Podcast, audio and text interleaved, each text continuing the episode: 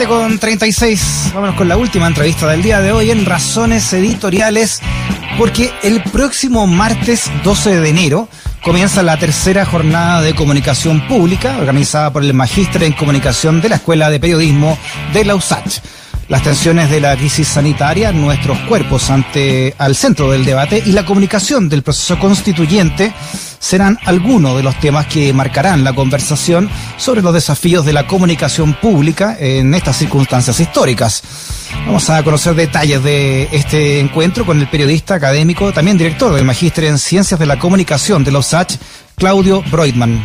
Claudio, ¿cómo estás? Bienvenido a Razones Editoriales. Hola Freddy, ¿qué tal? ¿Cómo te va? Bien, gracias Claudio. ¿Cuáles son las, eh, los objetivos de estas jornadas y ahora, por supuesto, en el contexto en que estamos? Bueno, primero que nada, la jornada tiene eh, como objetivo el hecho de como instalar el tema de la comunicación pública en el debate nacional, que lleva este tercer año que la, que la realizamos, como tú mencionabas antes, y la coyuntura en el fondo hace de, esta, de este objetivo algo necesario, en la medida de que... Mm, de que la comunicación pública está al centro del debate, digamos, en, eh, ya sea por eh, la crisis social del segundo semestre del año pasado, o ya sea por, por la pandemia, ¿no es cierto?, que, que no ha tenido a todos los ciudadanos bastante chufados las noticias, quizás más que nada una infodemia, como se conoce en la, en la literatura, intoxicado de información, eh, entonces, de alguna forma, el hecho de eh, como posicionar y escuchar, la escucha tiene que ver con la comunicación pública, sobre cómo en el fondo las distintas voces pueden exprimirse en torno a debates que parecen ser monopolizados por voces dominantes, eh, yo diría que el principal objetivo de, lo que nos estamos planteando. Ya, ¿cómo, cómo se entiende una, una comunicación pública en, en, la macro, ¿no? dentro del Chile que estamos viviendo y también bajo el influjo de las redes sociales?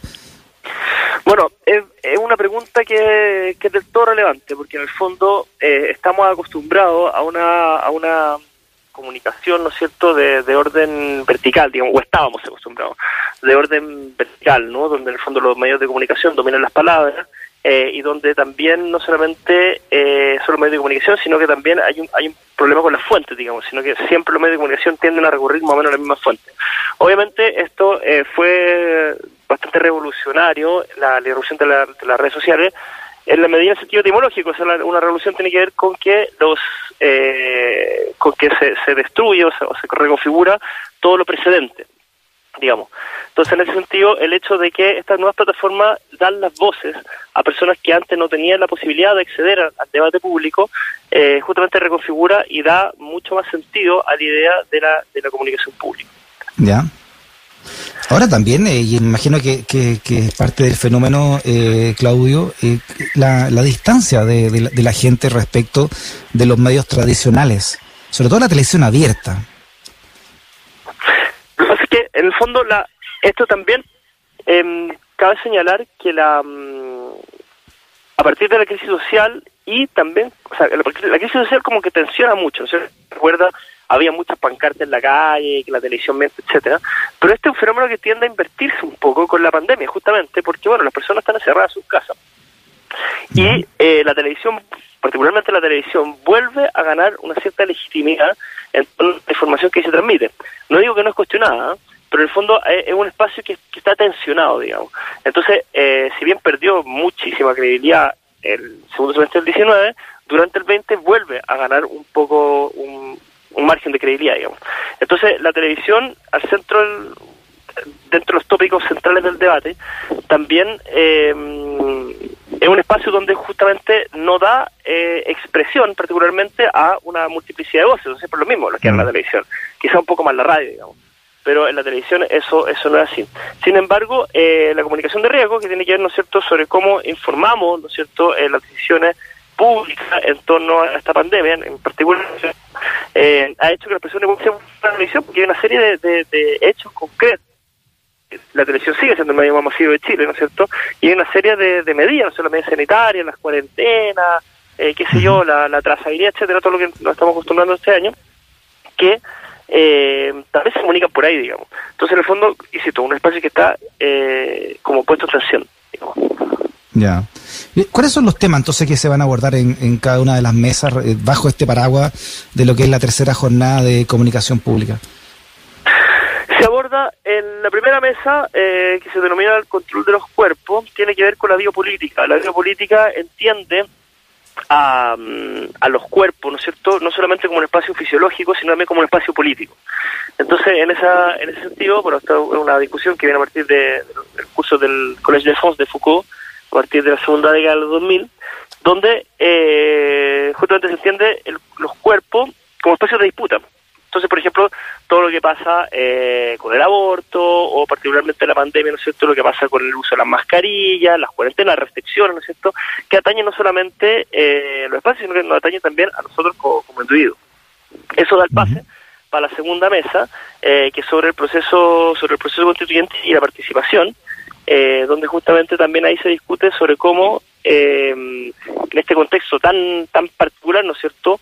Eh, también se abren distintos espacios de participación no convencionales, como los que estábamos acostumbrados, pero que también eh, tienen que ver con la representatividad ¿no es cierto? de la, eh, los distintos agentes de la sociedad. Y finalmente la última mesa ¿Ya? la pandemia y discute eh, el tema de la comunicación de riesgo versus la comunicación de crisis. La comunicación de crisis viene a ser como la, la comunicación, llámese como más empresarial, ¿no es cierto?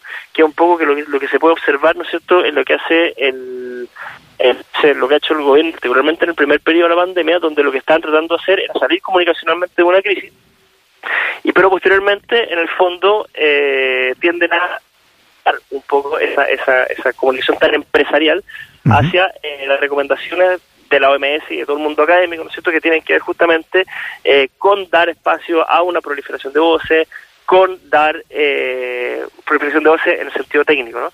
Eh, con ser muy preciso en lo que se está informando, eh, con no dar informaciones contradictorias, etcétera. Y algo que, que no comenté, que vale la pena señalar, es que en cada una de estas mesas hay representantes de la sociedad civil. Entonces no es una, una jornada que es no solamente académica, justamente que dialoguen académicos con representantes de la sociedad civil. Uh -huh. eh, qué interesante esa distinción entre comunicación de riesgo y de crisis. ¿Cómo, cómo la explicas tú en, en términos fáciles, digamos, una con otra? Mm. Mira, la mejor forma de, de, de, entenderlo es que la comunicación de riesgo viene a ser como la, la manera como las instituciones a cargo de eh, de entender los riesgos y de controlar los riesgos, o sea, llámese la OMS en el caso concreto de la pandemia, pero también puede ser, no sé, por ejemplo, eh, un ministerio en el caso de un desastre natural, ¿ya? Eh, comunica a la población eh, el riesgo. Entonces, este riesgo es muy delicado comunicarlo, porque en el fondo justamente puede generar confusión, puede generar eh, informaciones contradictorias, que justamente es lo que se quiere evitar en este tipo de situaciones. O sea, al principio, no sé si lo recuerdo, por ejemplo, como, bueno, hay que usar eh, mascarilla o no, la mascarilla es efectiva o no, o, o, o qué vamos a hacer para... Había mucha incertidumbre. Entonces, la, la, comunicación de riesgo lo que tiende es justamente eh, neutralizar o matizar la incertidumbre. Yeah. Y la comunicación de crisis eh, no se enfoca para nada en los efectos de, lo, de la audiencia, sino que se enfoca justamente en proteger al receptor. Entonces, yeah. es clásico la comunicación de riesgo eh, que la toman las consultoras, en la comunicación de crisis, perdón, que la toman las consultoras en casos de, eh, de crisis justamente de las empresas. Entonces, cuando existe, por ejemplo, cuando han habido eh, desastres nucleares eh, o derramientos de petróleo, como en temas medioambientales, ahí vienen consultoras eh, que se encargan justamente de el poco el lado de imagen, digamos, de esta empresa en el contexto claro. público. Sí, claro, y sirven un poco también para entender eh, eh, los problemas que ha tenido también la comunicación en esta en esta pandemia, ¿no? Y, una mala comunicación en esta una, en estos momentos de riesgo pueden también significar mayores contagios.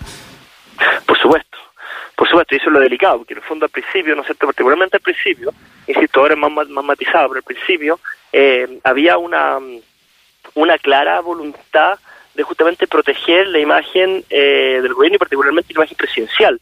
Eh, se, se, evocaba mucho el presidente, por ejemplo, se comparaba lo, lo, fantástico que se está haciendo en relación con la con la um, con el resto de los países latinoamericanos.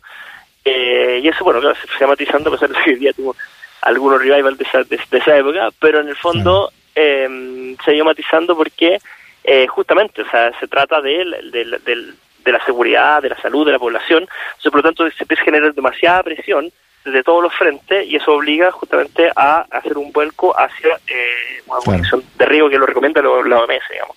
Y hay una serie de manuales y eso está súper trabajado en la literatura eh, y hay países que son más, digamos, fieles a lo que recomienda la OMS que otros. Claro, por ejemplo, todo este show que hace y que encabeza el presidente de la República por la llegada de un puñado de vacunas, eh, podría también dar la sensación de que, de que ya pasó el peligro, ¿no? Que están llegando las vacunas, pero no es así. Ahí, ahí por ejemplo, no se está haciendo comunicación, sino que se está haciendo comunicación estratégica. Eh, en el fondo se está tratando de posicionar, no sé, se está tratando de instalar una idea, una falsa idea de seguridad, pero también eh, buscan instalar, no sé, una idea como de esperanza, eh, donde en el fondo, donde no la... claro. Exacto. Oye, Claudio, por último, eh, ¿cómo, se, mm, ¿cómo se inscribe uno acá eh, para este evento? ¿Cómo se participa finalmente en la tercera jornada de comunicación pública?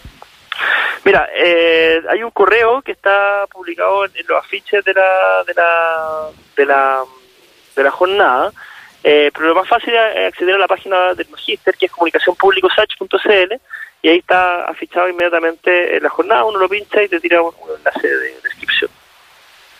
Perfecto. Claudio Breitman, periodista académico también, director del Magíster en Ciencia de la Comunicación de la USACH. Claudio, un abrazo grande, muchas gracias por tu entrevista. Muchas gracias por, por el espacio. Que bien.